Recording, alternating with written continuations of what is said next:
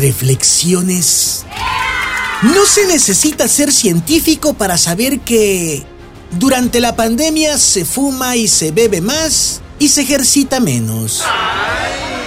Todos sabemos cómo desinfectar una cerveza, pero no sabemos cómo desinfectar unas pesas. Y en pandemia no nos ejercitamos porque el miedo nos paraliza. Y para el susto, pues una chela. Y si viene con carne asada, pues mucho mejor. Ay, no, ¿qué es eso? No se necesita ser científico para entender que aunque estemos vacunados, no estamos a salvo del coronavirus. Parece que algunos solo necesitan olvidarlo los fines de semana. A esos algunos se les conoce como los parranderos. No se necesita ser científico para saber que si no te pones vivo, te pueden hackear tus tarjetas, tus correos y tus redes sociales.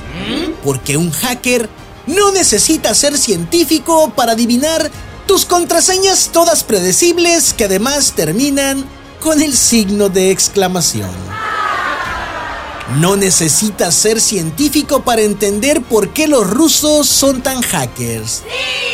Los rusos son tan tranzas y tan hackers porque básicamente tienen esa reputación y la reputación hay que cuidarla. Finalmente, no necesitas ser científico para adivinar el discurso de los próximos gobernantes a tomar posesión.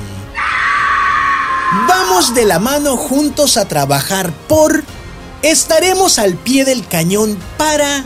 No bajaremos la guardia con... Y eso sí, decir mucho desde nuestra trinchera. No, no se necesita ser científico para la política, porque la política, aunque haya una carrera que así se llame, es algo que en la práctica no tiene ciencia.